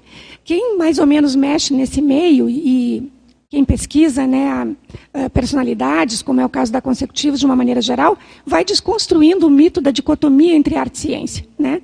Quando a gente diz a dicotomia, é no sentido de que as formas todas são comunicação. Né? A palavra é uma forma, mas todas as formas, todas as produções humanas, elas são formas que comunicam, né? de comunicação. E a maioria dos colecionadores, dos colecionadores que, ou, ou dos, dos grandes nomes da história que têm coleções científicas, eles também têm coleções de objetos outros, ou são apreciadores de outros objetos. Porque não é possível você estudar nenhuma área em profundidade sem lançar mão de outras áreas. Né? Essa interdisciplinaridade é necessária. E o desenvolvimento da cognição passa pela relação com esses recursos todos, passa pelo estímulo que esses recursos provocam ao pensamento. Quer dizer, como é que você pensa, por exemplo, Freud diante de uma obra de arte sem pensar nada? Não existe. Quer dizer, obviamente ele vai entrar naquilo dentro no máximo que ele puder. Então isso é, é quase que é naturalizado para quem estuda. Quem estuda, quem pesquisa, quem pesquisa em profundidade, até certo ponto, né, vai ter essa, essa necessidade de se prostrar diante de alguma coisa e, e interagir. A gente, eu gosto de dizer que quando a gente olha alguém olhando uma vitrine, a pessoa está ali, está paradinha, olhando a vitrine, você vê ela ali, né? Mas ela está no outro lugar. Quer dizer, ali ela já foi, né? Quer dizer, ela já se deslocou para outros contextos e isso passa, óbvio, pelas experiências de cada um, são os espaços de memória de cada um. Então, os objetos, eles são um elemento que é, dá o start numa, num encadeamento, né, vamos dizer assim, de processos. A gente diz que uma exposição é efetiva quando alguém sai de lá querendo fazer outra coisa a partir da inspiração daquela exposição. Então, quando leva a pessoa a agir, né? a então, uma... criar um fato cultural, ou, enfim, uma coleção é algo inspirável, ela é. inspira. Isso. Ela tem um, um, impacto mental somático em quem observa. É isso, Sim. Né? E aí a gente, dentro da, da questão da, da, representatividade institucional, que a gente estava falando aqui, então não dá para fazer coisa muito pequena, né? Quando a gente tem a conscienciologia de um jeito ou de outro, como a plataforma sobre a qual a gente deve exercer essa representatividade, a gente não pode fazer coisa pequena. Quando eu digo não dá para fazer coisa pequena, eu estou dizendo que eh, a conscienciologia ela se caracteriza porque é um processo abrangente, cósmico, vamos dizer assim. Então a gente tem projetos é, grandes, sempre são projetos coletivos. A lotecologia não é algo que se escreva uma mão só. Sempre são projetos coletivos, envolvem uma equipe que vai realizar aquela coleção. Como a gente vê muitos objetos, então, em, a, aqueles muitos objetos estão na, na, na exposição porque ali uma equipe inteira trabalhou para articular esses objetos e criar uma mensagem, um conteúdo expográfico uh, que ajude a traduzir o paradigma consciencial para o público visitante, vamos Sim. dizer assim. Isso é só o começo, é e aí os amparadores trabalham com essas pessoas Sim. dentro dessa estrutura. Mas, mas eu quero em específico saber qual é a, a ilação que vocês fazem é, do porquê essa característica da Comunext evoluciólogo, ser expositivo-lógica. Por quê? Podia, o professor Val podia ter escolhido qualquer outra característica do evoluciólogo. Por que essa? Professor Valdo, quando falava da mãe dele, falava que ela estava uh, numa Comunex uh, e que estava basicamente atuando né, na plasmagem de cenário. Vocês já viram isso, né? Sim. Quando a gente começa a pensar em plasmagem de cenário, a gente começa a entender um pouco melhor a questão da relação entre, né? É. A veronesa, é. a Isso. Eu digo, a gente começa a entender um pouco melhor a relação. A veronesa, ela personifica, vamos dizer, né? Mas eu penso que para ser evoluciólogo, inevitavelmente você tem que estar tá dominando essa forma de comunicação, essa forma de interação, essa forma de uh, veiculação assistencial, vamos dizer assim. Né? Então, a, a questão dos cenários ou a ambientação dos objetos, como a noite de gala mnemônica, por exemplo, né, que foi em larga escala um exemplo acachapante dessa realidade. Né? Então, isso é, é um mecanismo atrator e um mecanismo de, vamos dizer, que mantém a consciência atrelada a isso. Everton teve uma experiência que eu acho que você podia falar uh, lá da, da Escócia. Aquela lá no, no Hollywood. Olha, vejam, ele perguntou qual delas.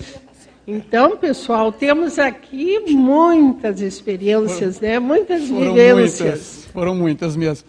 Mas foi uma, uma questão que nós estávamos em um determinado local lá, nós fomos pesquisar outros itens, e é, os amparadores trouxeram uma consciex que tinha a ver comigo.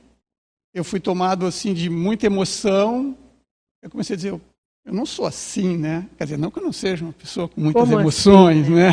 Mas aquele contexto era algo que estava fora de mim. Era uma consciência que tinha sido minha mãe, uma outra existência. Eu não situei exatamente onde, mas a questão é, ela estava muito, muito feliz em me ver, por estar sabendo ali, constatando que eu estava bem.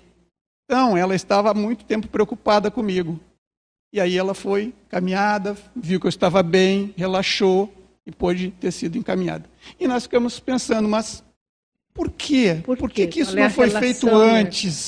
Por que, que eu não fui tirado do corpo e levado até ela, ou ela ter sido levada até mim? E a, e a compreensão que eu tive foi que precisava ser lá e naquele contexto. Porque lá, naquele, naquele lugar, cenário. naquele contexto, ela tinha lucidez para reconhecer qualquer circunstância. Ela não conseguiria, saindo de lá, ter a lucidez daquele momento, daquele evento que ela, no qual ela estava preso.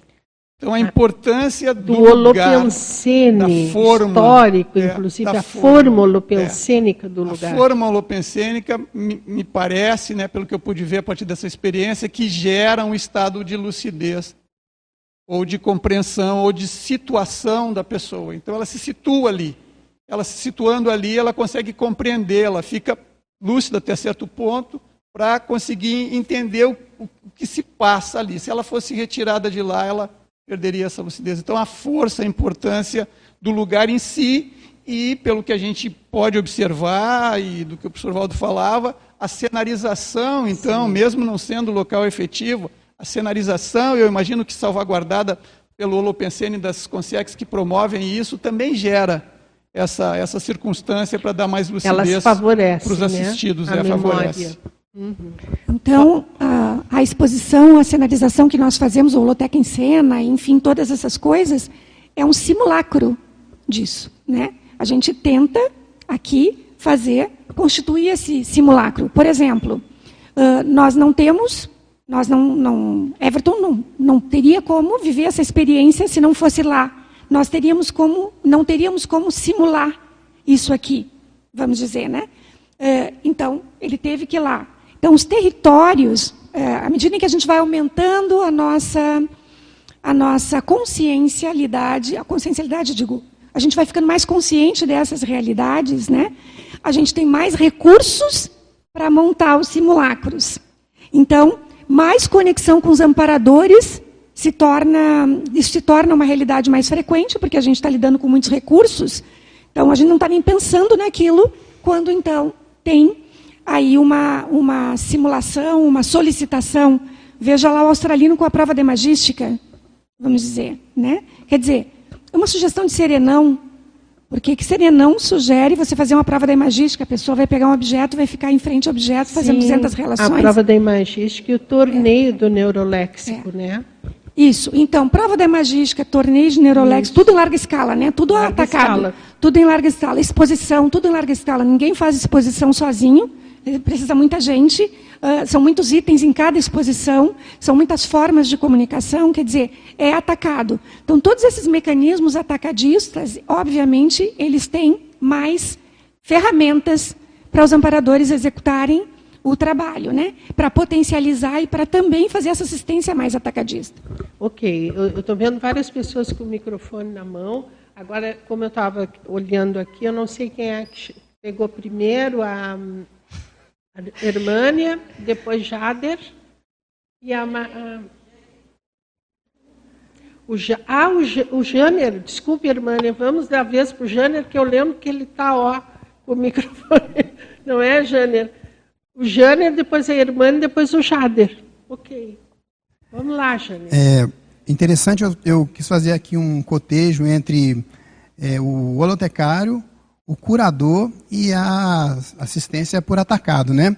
A gente, na condição de holotecário, é, como a Nara disse, tem que alcançar a cereja do bolo, que é ser curador. Isso. Mas ser só curador também é, nos torna especialista, mas nos tira um pouco da condição de holotecário. Por quê? Porque aí vem a casuística, né, com assistência por atacado. Nos atendimentos que nós fazemos, você, como curador de uma teca ou várias, você acaba querendo falar da sua teca para quem vai visitar a holoteca. E aí a pessoa não quer saber.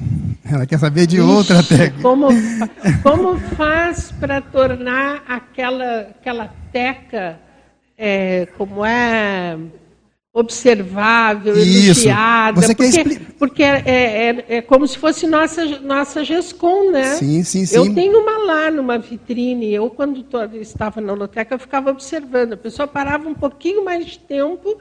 Quando eu era mantenedora, eu chegava junto e tentava explicar. Nem sempre. Nem sempre. Acontece. Não, a pessoa quer saber de um. Tem, a, a pessoa quer saber de um tema relativo às coisas dela, porque ela está indo para lá. E o interessante é que na assistência para o atacado, você, se não tiver preparado com uma visão, uma cosmovisão das tecas, você acaba é, não atendendo a demanda assistencial que se faz. E aí é você, é, e você tem que conhecer. Então vale a pena conhecer lá as tecas. Então a gente chama para aquele painel que tem lá onde fala do número de tecas, e vai lendo algumas tecas e as pessoas às vezes indicam lá uma teca e você fica torcendo para que seja a sua, e não é. Teca, né? mas, aí, mas aí vai ficar difícil, entre quase 300 tecas, aí mas... você joga energia, quem sabe ela... Gente, o Jânner, o Jânner é representante né, da, da, do cosmos, né? Então do pensa. Cosmos, então. É. Então, representante do cosmos. Esses dias nós estávamos conversando. Quando a gente começa a conversar, ah, como é que é? Aquilo vai longe, né, Jane? A mantenedoria vai e embora. A gente estava né? conversando sobre. É. a gente estava conversando sobre esse assunto especificamente, que é uma coisa é a, a, a identidade na diversidade, né? Vamos dizer assim. É a questão de você mexer com aquilo especificamente. Mas o curador, quando ele chega a assumir uma curadoria, ele já está bem versado em holotecologia ou em cosmovisiologia. Então, a tendência é essa. Até é engraçado isso, mas o despertar por assumir uma parte passa por uma relação mais. Para o todo. É, até certo ponto, o que acorda a pessoa uhum. para a holotecologia é a visão de conjunto, é a associação de ideias, né? E no meio disso, ela obviamente vai se identificar com mais coisas, mas para ela se identificar, para ela descobrir que aquilo realmente tem alguma relação com ela, ela já transbordou. Ela já já, já usufruiu, vamos dizer, dos corredores ideativos da holoteca, dos Exatamente. labirintos ideativos da holoteca. Né? Ela já andou. Por isso que a gente diz que não adianta querer se precipitar com isso. Tem que ir. Tem que ter calma. Tem que ter calma, tem, vai, vai, vai caminhando, porque aí as coisas vão ficando mais mas, claras. Mas uh, pra... só, só aí complementando essa tua questão, que ela é muito séria, por quê? Porque na, na hora que a gente tem, por exemplo, a Semana da Holotecologia todo ano, nós vamos visualizando, entrando na porta do nosso colega. Perfeito, perfeito. Né? É isso mesmo. Aí a, a, a, gente vai olhando o que tem lá dentro pelos olhos dele. E quando a gente fala da própria coleção, a gente traz o que tem de melhor. Então, esses, esses eventos, como é a semana agora, nós aprendemos com os colegas. Porque senão a gente fica com o Antônio Isso, só olhando para a própria coleção. A própria revista Lotecologia, né? Traz é, essa é a diversidade. Fonte. É, e a gente não pode esquecer que a gente está aqui para fazer assistência. Então, a pessoa chega lá querendo saber, você, obviamente que, no meu caso, a Astronomoteca, que é uma das tecas que eu sou curador, é, foi a astronomia em si, foi o mecanismo que eu utilizei para entrar nos grupos. Eu entrei no grupo astronomia, então a astronomia me dava carta branca para entrar em tudo quanto era grupo, né? E lá dentro eu ia aprendendo. Mas eu descobri que é muito mais que isso, não é só para entrar nos grupos, mas sim para ter cosmovisão, para ter uma, uma leitura mais ampla, né? Então a gente acaba, quando você se cede ao holo pensando da holoteca, quando você não, não resiste a ele, a assistência é muito boa. A gente toma banho de energia quando é, chega um grupo para atender. Eu também aqui estou é. tomando banho de energia, é isso. Jane. Vamos nessa. Mas a Rosa quer dizer eu, algo aí é, antes é, Eu queria primeiro parabenizar todo o grupo, né, que está sustentando aí a holoteca, é uma coisa assim bem é um glamour, mas a gente vê um trabalho intenso por baixo, né? Rosa, assim, se eu não me engano, ah, não acho que a, não vamos deixar mentir, mas tem a matematicoteca. Tem não lá? Na holoteca acho que tem, né, Neide? É, possivelmente é, daqui para um Neide tempo. E a, Neida. Possivelmente eu vou chegar possivelmente, lá. Mas assim, ó, é é, esse raciocínio que vocês estão fazendo agora aqui, ó, é exatamente o que eu pensei, assim, para começar, ver por que, que o evoluciólogo tem a ver, a pergunta, né? Sim, Então, com, é essa abordagem. São vários, vários, uhum. vários itens que vocês falaram aí, que eu juntei tudo aqui, pelo menos do meu ponto de vista. É esse pensamento, essa abordagem mini, max, sabe? Pequeno e, e micro, global, macro, micro, macro, isso. Aí depois tem uma questão que, que foi falada também logo no início, que da, da etimologia, né? que o colecionismo é a, é a origem, é a gênese da história humana. E aí eu fiquei pensando, o que, que o evoluciólogo tem que fazer? Conhecer a pessoa profundamente para usar a fatuística da pessoa, para orientar a pessoa e aquele raciocínio ser é, é irresistível para ela. Né? Não é ela falar amém para ele, mas é, é tão assim acachapante, é tão objetivo, é tão cheio de conhecimento e de fatuística que a pessoa não tem saída, vai dizer, quem tem juízo, né, vai dizer, sim, sim, eu vou, vou optar por esse caminho. Lógica, então, para você chegar nesse ponto, eu acho que o colecionismo, eu estou só observando o que está sendo falado aqui, eu peguei, é esse, é esse raciocínio, então, só para resumir do que eu, do que eu captei, né? É mini, max, né? pontual e global, e desde a gênese né, do, do, vírus ali, da gênese do vírus até as experiências né, do, do, do serenismo, aí que já tem de tudo, o evoluciólogo já está quase chegando né, no serenismo, então ele já tem essa visão assim de, de de crescimento ou de amadurecimento da consciência, né? A visão de conjunto. E aí, como eu falo, mini é específico de cada um, entendeu? Uhum. Assim, porque cada um de nós é uma peça da coleção, entendeu? Cada um de nós é uma nós peça da coleção é uma peça da coleção do evoluciólogo. Isso. Então, o evoluciólogo coleciona, que... então. Ele tem que conhecer profundamente. Pronto, Sim. você fechou a equação aí, então, matemática. Pronto. Viu? Então, okay. agora, Irmânia, nessa, eu volto. É que eu estou nessa linha da, da Rosa, Sim. né? De, relacionada a esse argumento aqui do é, expositivo lógico. Expositivo lógico. Em relação à evolução. Não errarei mais. Veio para mim assim a questão, uma imagem, é como se ele pensasse ali naquela uhum. consciência, né? Uma, uma, vamos dizer, uma informação, uma memória, que abre um leque, vamos dizer, de um cenário né, relacionado à evolução dela, e que ele vai utilizar aquilo para orientá-la. E aí veio a ideia da parapsicoteca. Não é isso que eles usam, né? Exato. Aí vem a ideia da, da Charlotte lá no livro do, do Cristo Espera por Ti, né? Com aquela, com o Zéfiro ali na questão da trazer para ela um cenário para ela compreender onde ela, qual é, seria a melhor forma, decisão dela em relação até uma próxima ressoma. Então, para mim, tem relação com essa pinça, né? Ele tem essa visão daquela consciência máxima e pinça ali o que é necessário. Mas né? o evoluciólogo ele é um mega curador consciencial. ele é um mega ultra plus uhum. holotecário aí, curador holotecário. Gente, o, já, já estamos em 10 horas e 30 minutos. É, é É um absurdo como o relógio corre, né? Mas. Não é, deu nem para a saída das três primeiras, quatro perguntas. Da coleção de perguntas, que nós tínhamos aqui 21 perguntas, né? Mas, assim, eu vi que a, a Débora também pegou o microfone, o Jader estava esperando. Rapidamente, antes aí a gente faz a divulgação da semana da holotecnologia, que eu acho que é importante. São, é, é uma semana estendida com muitos eventos. Então, aqui nós estamos falando, na semana, é, nós estaremos vivenciando tudo isso. Então é importante que a gente aponte. Vamos na verdade, lá. Na verdade, eu acho que meu raciocínio está um pouco incompleto, mas eu fiquei pensando como a maioria das espécies a imagem é importante, né?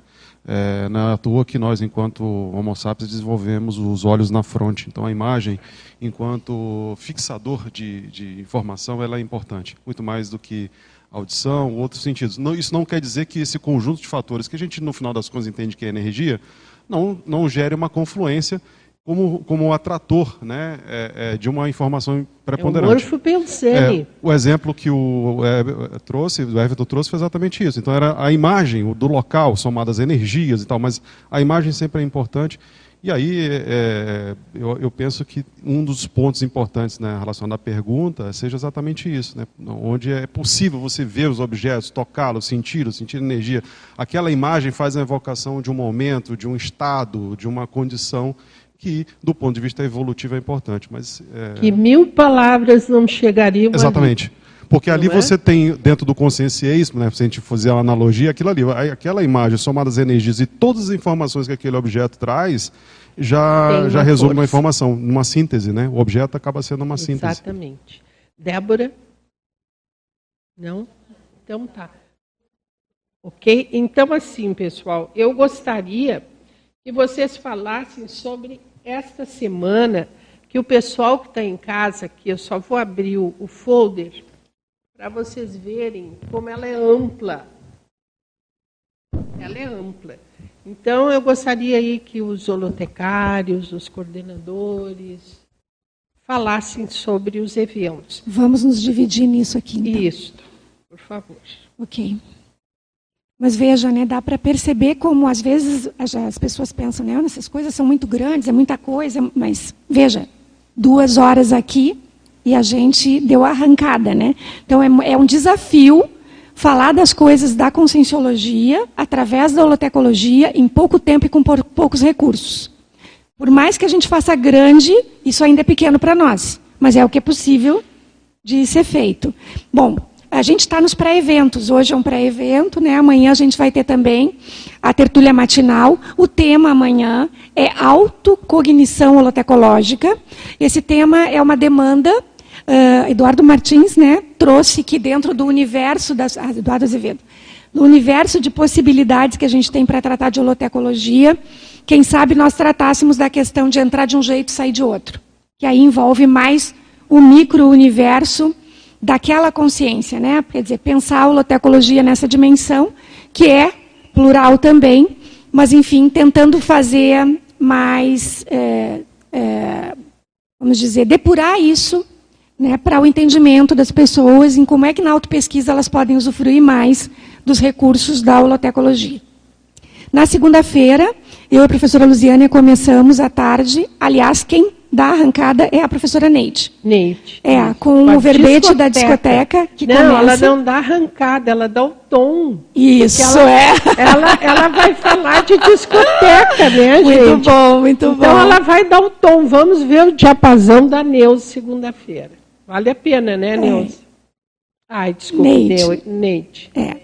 Então, a professora Neide, na, na tertúlia, fala sobre a discoteca Isso. e logo em seguida à tarde eu e a professora Luziana vamos trabalhar com a questão de amizades e paramizades, que é uma roda de conversa. Na verdade, né, vamos vamos tentar aí trazer alguns impulsos, alguns algumas alguns elementos, alguns marcos dentro da holotecologia, nesse ambiente comemorativo que a gente tem de duas décadas, para que a gente possa, então, aí, a partir desses marcos, resgatar memórias e trocar algumas, algumas ideias com, com quem estiver participando.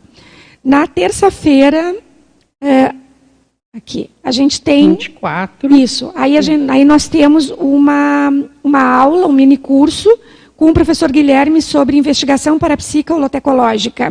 Uh, professor Guilherme, como com a professora Marise, fazem aí o curso, a primeira edição do curso, uh, colecionismo, autopesquisa e parapsiquismo. Então, eles vão. O professor Guilherme é o curador da Raroteca de Periódicos. Então, ele vai estar trabalhando com essas questões ou com essas fontes mais específicas e tratando das experiências, das decorrências, né, dos casos, enfim, fatos, que eh, ele já pôde a, a levantar nesse contexto. É nesse dia que a Marice defende o verbete. Ah, é verdade.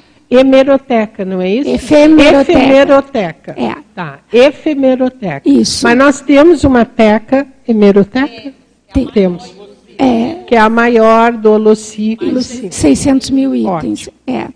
Depois, na quarta-feira, a gente vai ter uma, uma uh, oficina muito solicitada, que é a taxologia holotecológica e cosmovisiologia, com o professor Daniel. Que está lá, professor Isso. Daniel. É, essa é uma das áreas mais intrigantes e é uma das áreas que mais ajuda a consciência a se auto-organizar, porque trabalha com ordenamento de temáticas da tudologia, né? Depois disso, nós temos na quinta-feira. mas não tem uma defesa de verbete quarta-feira? Tem, a minha. A, a própria, né? Ah, em, em, comemoração à primeira década da revista Holotecologia né, e as nossas GESCONs coletivas, Gesconografia Holotecológica é o tema da tertúlia de quarta-feira, e aí eu defendo esse verbete. Ótimo.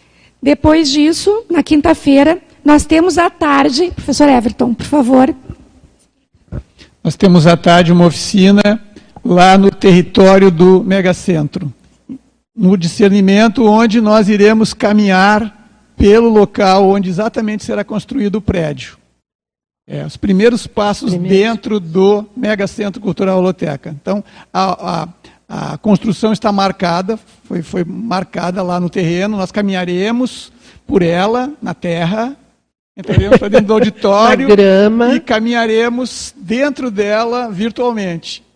Então, né, foi feito aquele, um óculos de realidade virtual, nós vamos poder caminhar por dentro do megacentro, olhar para cima da cúpula, né, toda digitalmente, digitalmente já modelada.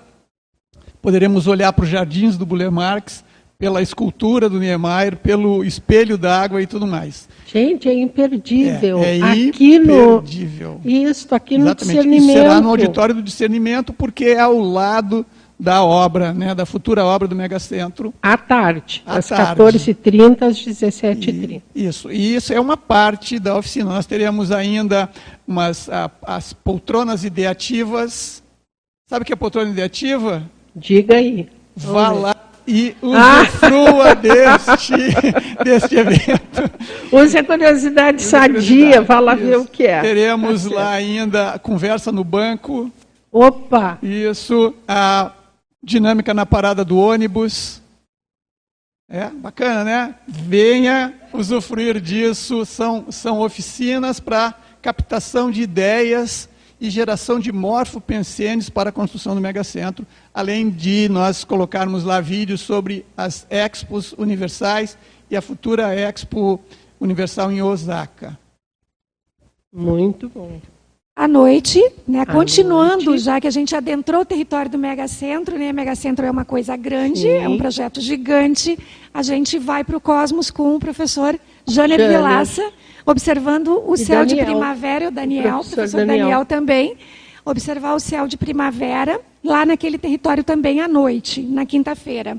Aí na sexta-feira a gente tem o Holoteca em Cena, que é uh, o lançamento da revista, um evento gratuito, aberto a toda a comunidade, no Hotel Interlúdio, começando às 19 horas, que é justamente a oportunidade de ver uma coleção, ou várias coleções, são dez coleções em oito estações que vão estar expostas lá, ambientando uh, ao lançamento da revista.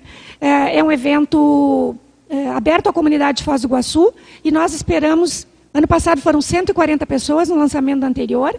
Nessa a gente espera que também tenha isso. Nós pedimos a todos que cheguem com antecedência, porque o lugar é menor e talvez, né, alguém se, não se a gente não, não chegar cedo, não, não tem um lugar tão apropriado, tão adequado, enfim. Começa nós vamos tentar 19, colocar todo mundo é, para dentro, às 19 horas.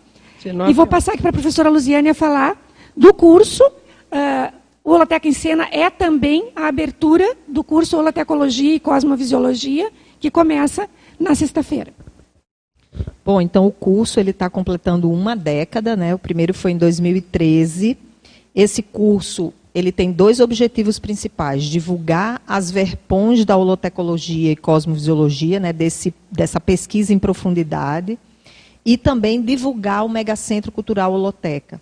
Então, aqui a gente tem, já teve a abertura, aí tem várias coleções, o, o tema desse curso é o mesmo da revista, são os clássicos do colecionismo, e principalmente o critério né, para a nossa comunidade aqui. Então, você vê, a primeira a, a, conferência de abertura é o parapsiquismo nos periódicos científicos, depois a gente com o Guilherme Kunz, depois a gente tem a Raroteca com a Milena Mascarenhas, a, o Almanac, né, Miriam, que é a mini enciclopédia popular com a Miriam, então isso, esse banho de loja todo de manhã.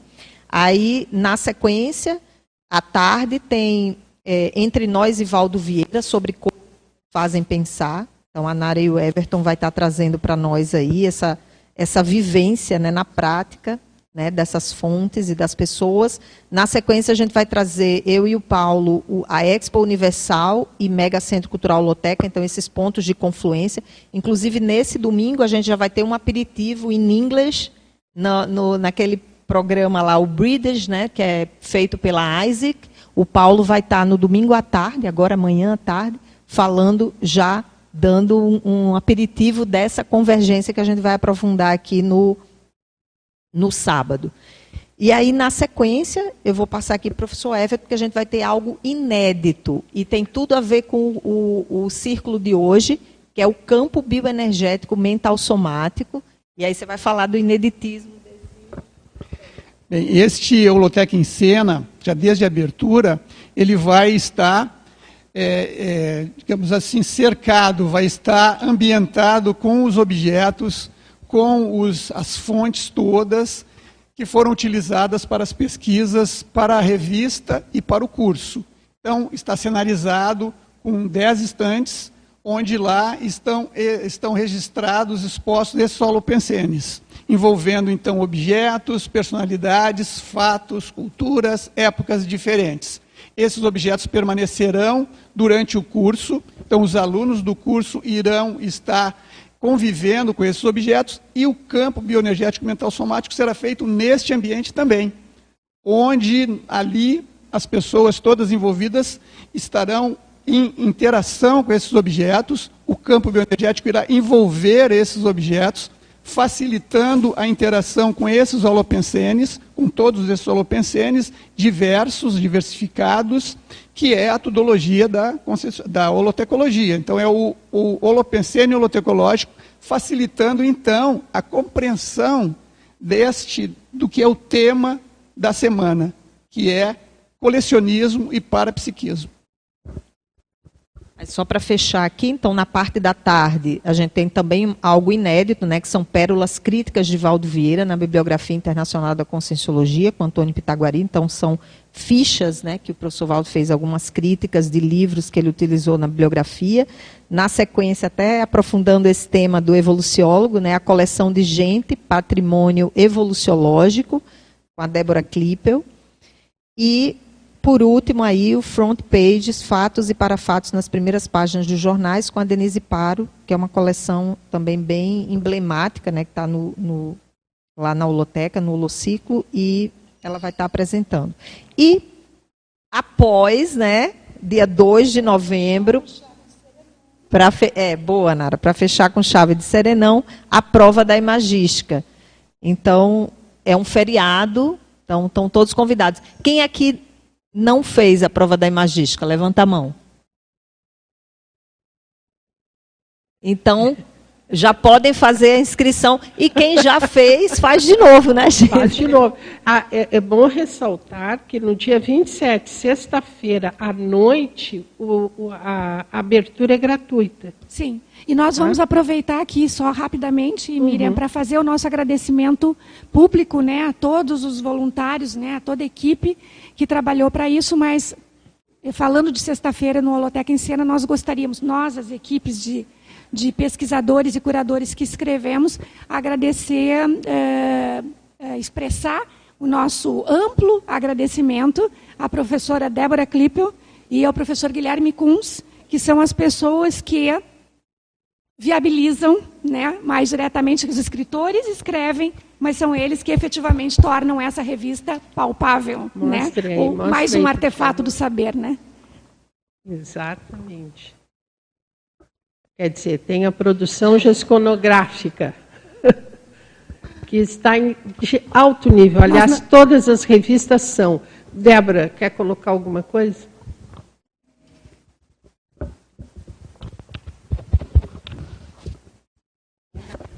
Pode ir falando aí que ele alô, vai ligando. Alô. Oi, oi. Estão ouvindo? Não, é, eu acho que vale a pena a gente contextualizar, né? Para mim é um privilégio poder fazer parte aí da, da composição gráfica expositiva, né, de todo esse acervo da holoteca e a gente pensar, né, na importância em termos de memória que esse objeto, que é a revista, traz desse acervo que a gente hoje pôde debater um pouquinho aqui, ver o quanto isso é relevante para a gente ampliar nossa cognição e para a gente também manter viva um pouco dessa curiosidade, né, que era um atributo inato do professor Valdo e que a gente se espelha nisso para também fazer e ampliar as nossas pesquisas.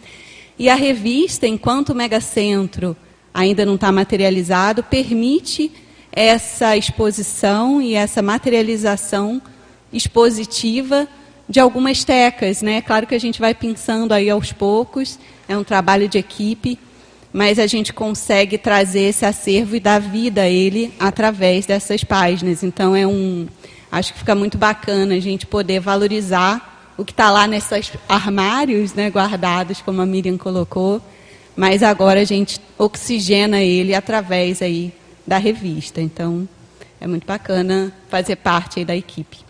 Então, tá, estão todos convidados. Agora a Mabel vai nos dar as pontuações, Mabel. Então... Mabel, deixa eu só convidar para o jantar também, que eu esqueci de falar. Ah, sim, Depois tá. do Holoteca em Cena, né, a gente tem um jantar no Hotel Interlúdio por adesão, então também estão todos convidados. Então, nós tivemos hoje 114 participantes, 69 telecirculistas, 45 circulistas, sendo entre esses 18 autores. Eu convido o pessoal que está aqui, se puder ficar mais um minutinho, para a gente tirar uma foto ali depois no final na escada. Ok, então obrigada a todos, aos circulistas presentes, aos telecirculistas e esperamos vocês no próximo sábado. E, por favor, vivencie a semana da holotecologia.